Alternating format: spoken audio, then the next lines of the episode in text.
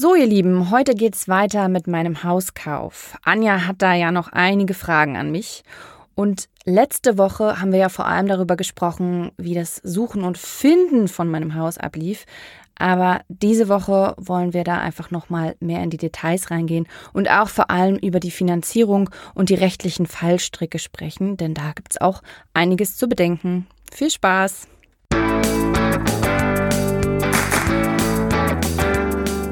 Auf Geldreise, der Finanztipp-Podcast für Frauen mit Anja und Annika.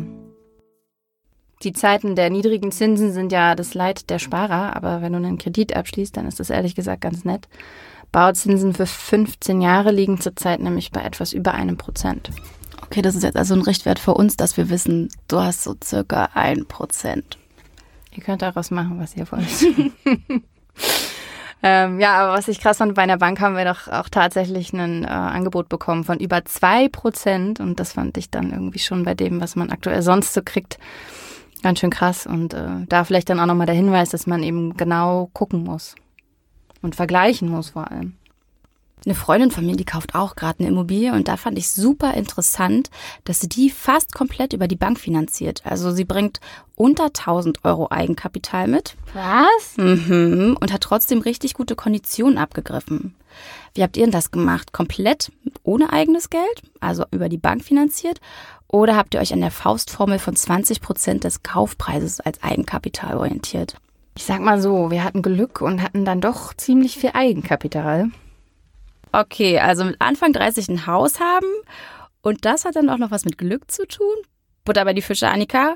Wie habt ihr euch das leisten können? Ja, die Frage ist berechtigt. Ich habe die jetzt auch schon ein paar Mal bekommen, seitdem ich das in dem Podcast erzählt habe, dass ich mir jetzt mit Anfang 30 ein Haus gekauft habe. Übrigens, meine Schwiegermama in Speer hat dir mir auch die Frage gestellt, ne? ich weiß. Aber sie war nicht die Einzige. Ja, und ich kann das auch verstehen. Ähm, ich bin jetzt nicht, ich finde, das klingt immer so, als hätte ich so, so super viel Geld. Nee, ich bin jetzt gar nicht reich oder sowas. Aber wir hatten schon ein bisschen Geld angespart, das zum einen. Und damit konnten wir dann eben auch die erwähnten 20 Prozent an Eigenkapital mit einbringen, die du erwähnt hast, Anja. Und dann hat die Familie auch noch was dazugegeben. Und ja, da hatten wir dann echt Glück, muss ich sagen. Und das Geld müssen wir aber auch zurückzahlen. Ich finde es richtig cool, dass ihr euch da auf eure Familie verlassen könnt, also dass die euch finanziell unterstützen. Und ganz ehrlich, es sorgt ja auch nochmal dafür, dass ihr bessere Konditionen von der Bank bekommt, wenn das Darlehen nicht ganz so hoch ausfällt, als es eigentlich normalerweise wahrscheinlich ausfallen würde. Ehrlich gesagt, für mich persönlich wäre das überhaupt nichts. Also mit so einem Kredit im Nacken würde ich ziemlich schlecht schlafen. Mal abgesehen davon, dass ich weder Zeit noch Lust hätte, mich mit einem Mammutprojekt Haus zu beschäftigen. Ich meine, wenn ich dann die ganzen Entscheidungen denke, die ich treffen müsste, nee, das wäre jetzt nicht so meins. Aber ich weiß ja, dass ihr das ganz gut hinbekommt, sowohl die Finanzierungsgeschichte als auch die krasse Doppelbelastung nach der Arbeit noch irgendwie zum Haus zu fahren und den Umbau zu managen. Und da macht ihr auch noch super viel in Eigenregie, also Respekt dafür. Aber trotzdem, so für die nächsten Wochen und Monate bleibt es doch wahrscheinlich euer einziges Hobby, oder? Ja, ich fürchte schon. Wenn man sich so ein Haus gekauft hat, dann hat man erstmal nur ein Hobby. Aber, aber weil du ja meintest, dass du jetzt nicht gut schlafen würdest mit so einem Kredit. Also ich muss sagen, ich schlafe allgemein gerne viel und auch gut und das auch trotz des Kredits.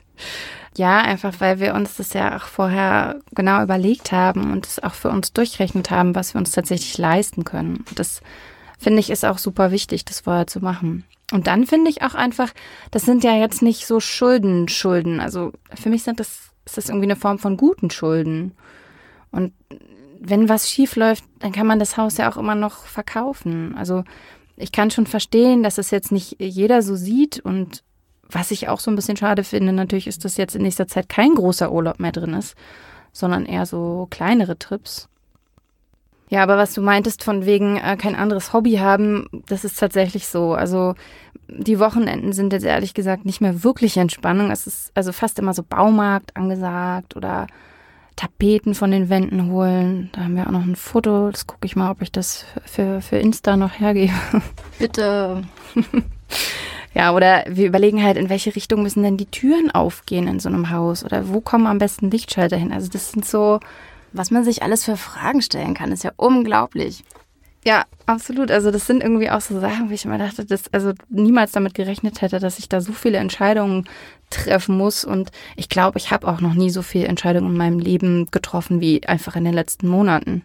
Durch eure Zettelaktion habt ihr auch nochmal glücklicherweise die Maklerkosten gespart. Und das ist ja mal gar nicht so wenig. Also je nach Bundesland fallen damit unter mehr als sieben Prozent des Kaufpreises an.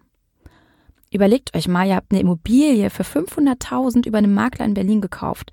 Da müsstet ihr für den nochmal mehr als 35.000 Euro hinblättern.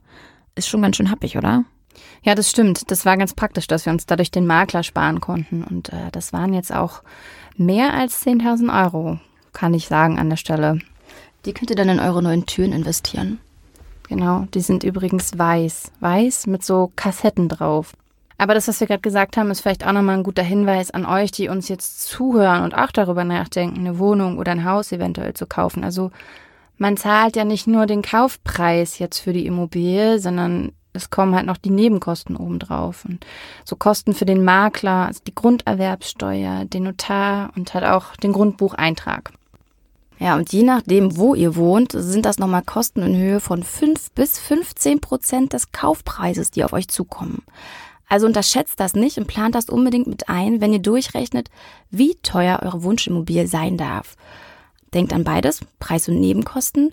Denkt aber bitte auch daran, was sonst noch auf euch zukommt. Das ist nämlich noch einiges. Ihr zahlt nämlich auch. Das stimmt. ihr zahlt nämlich auch euren Umzug und wenn ihr was am Haus umbaut. Und genau dafür solltet ihr auch für später dann ein bisschen was zurücklegen, denn sind wir mal ehrlich, ein Haus bleibt ja nicht ewig perfekt. Ab und an will man dann vielleicht doch schon mal renovieren. Ach, und ganz wichtig, extra versichern müsst ihr euch auch als stolzer Hausbesitzer.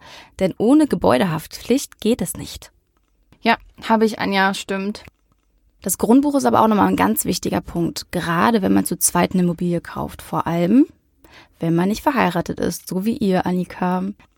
Wer im Grundbuch steht, dem gehört tatsächlich die Immobilie. Egal wie viel Arbeit, Geld oder Liebe der andere ins Haus gesteckt hat. Steht er nicht im Grundbuch, hat er einfach mal Pech gehabt. Ihm gehört leider das Heim nicht. Und das kann richtig schwierig werden, wenn man sich dann irgendwann mal trennen sollte. Wie habt ihr das jetzt gelöst, Annika? Wir trennen uns nicht. Sehr gut.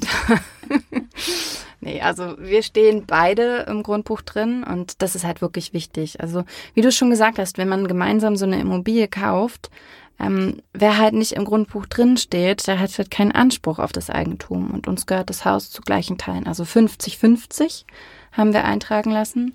Und wir hätten es zum Beispiel auch so machen können, dass mir zwei Drittel gehören und ihm ein Drittel der Immobilie oder eben andersrum. Manch einer empfindet das als fairer, wenn äh, die eine Seite zum Beispiel mehr Eigenkapital einbringt, dass man da nochmal die Verhältnisse ein bisschen ändert, also nicht 50-50 macht. Ähm, aber für uns kam das nicht in Frage und ich finde auch eigentlich irgendwie plant man doch so ein Leben gemeinsam und da gehört einem doch auch alles gemeinsam. Das ist ja echt krass, das wusste ich tatsächlich noch nicht, dass man zwei Drittel, ein Drittel teilen kann. Vor dem Hauskauf war mir das natürlich auch alles nicht so klar. Aber egal, für welche Konstellation ihr euch dann entscheidet, wichtig ist, finde ich einfach, dass man dann mit dem Partner und der Partnerin darüber einfach spricht, wie die Aufteilung aussehen könnte, damit es für alle fair ist und alle damit irgendwie auch zufrieden sind. Und ich habe mit unserer Rechtsexpertin von Finanztipp auch nochmal darüber gesprochen gehabt, über das Thema. Und sie meinte noch zu mir, dass uns doch sicher der Notar auf das Thema angesprochen hat. Also, weil an den zahlt man ja auch ganz ordentlich Geld und dann sollte man ja auch mal fragen, was muss man eigentlich beachten, wenn man ohne Trauschein eine Immobilie gekauft hat. Und hat er euch darauf angesprochen oder habt ihr nachfragen müssen? Also, ich habe ihn gefragt, was er von so einem Partnerschaftsvertrag hält.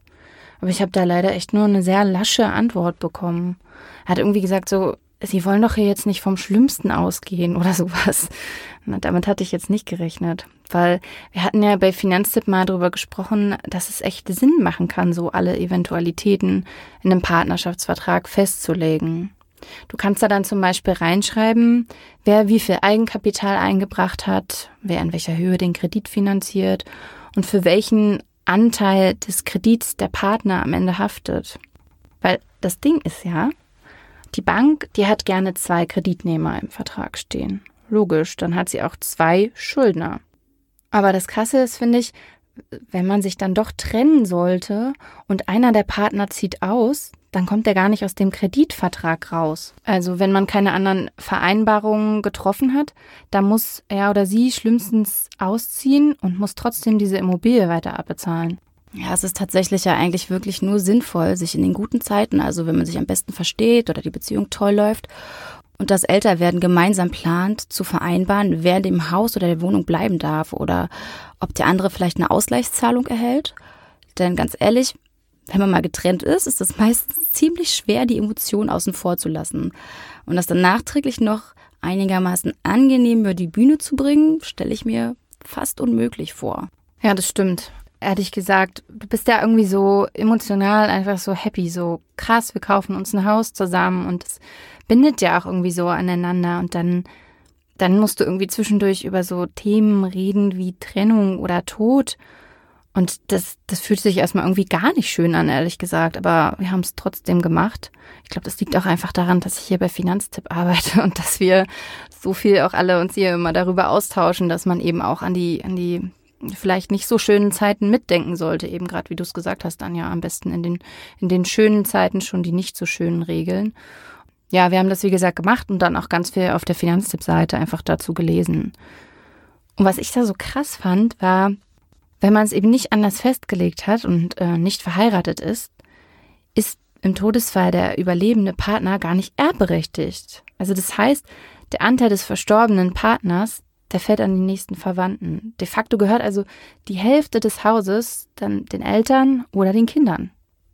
Gut, aber da könnt ihr euch ja jetzt tatsächlich mit einem Testament oder einem Erbvertrag gegen absichern. Habt ihr das gemacht? Nö, noch nicht. Dann mal los. Mhm. Eine andere Sache, wo wir schon gerade bei den unangenehmen Themen sind und äh, was wir nicht gemacht haben, aber ehrlich gesagt noch machen sollten, das ist eine Risikolebensversicherung. Egal ob verheiratet oder nicht, wenn ihr ein Haus abbezahlt, ist eine Risikolebensversicherung tatsächlich immer eine ziemlich gute Idee. Denn der Verlust eines geliebten Menschen ist ja schon schlimm genug. Wenn man dann aber noch das Haus verkaufen muss, weil man es sich eben nicht mehr leisten kann, das wäre einfach echt doppelt bitter. Die Risikoleben zahlt in dem Moment dann wenigstens eine feste Summe an die Hinterbliebenen. Und damit kann man dann hoffentlich die Raten für das Haus zahlen. Ja, stimmt. Aber gerade wenn man unverheiratet ist, habe ich mir hier noch einen Tipp notiert. Lasst euch bei der Risikolebensversicherung gegenseitig absichern. Mit sogenannten Überkreuzverträgen. So könnt ihr dann nämlich die Erbschaftssteuer umgehen. Die würde sonst anfallen und ihr ist recht happig. Ich habe das Gefühl, wir haben hier schon ganz schön viel besprochen, aber ich könnte noch eine Menge mehr Fragen stellen zum Immobilienkauf. Und wenn es euch so geht wie mir, dann würde ich vorschlagen, wir machen einfach noch eine Folge zum Thema Hauskauf. Und dieses Mal nehme ich einfach eure Fragen mit ins Tonstudio und löcher Annika weiter. Also schickt uns einfach eure Fragen auf Instagram.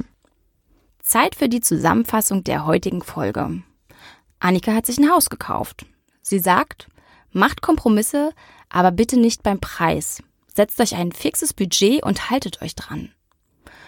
Um eine günstigere Immobilie zu kommen, kann es sich lohnen, kreativ zu werden und zum Beispiel Zettel zu verteilen. Da kann man sich dann auch die Kosten für den Makler sparen. Holt unbedingt mehrere Kreditangebote ein und vergleicht sie miteinander. Die größte Auswahl an Angeboten gibt's über Kreditvermittler. Und an Eigenkapital bringt ihr am besten, wenn es irgendwie geht, 20 Prozent des Kaufpreises mit. Und wer gut ist, erschlägt auch noch die Nebenkosten. Wenn man zu zweit kauft, genau überlegen, wer zu welchen Teilen im Grundbuch steht. Denn nur wer da drin steht, ist auch Eigentümerin der Immobilie. Und dann natürlich noch in schönen Zeiten auch vielleicht an die nicht so schönen Zeiten denken und diese regeln. Mit Partnerschaftsvertrag, Testament oder Erbvertrag. Und sich gegebenenfalls auch mit einer Risikolebensversicherung finanziell gegenseitig absichern. Ja, das war's von uns. Wir sagen Tschüss und bis bald. Und wenn ihr Fragen und Feedback habt, dann wie immer gerne auf unserem Instagram-Kanal auf Geldreise. Tschüss. Ciao.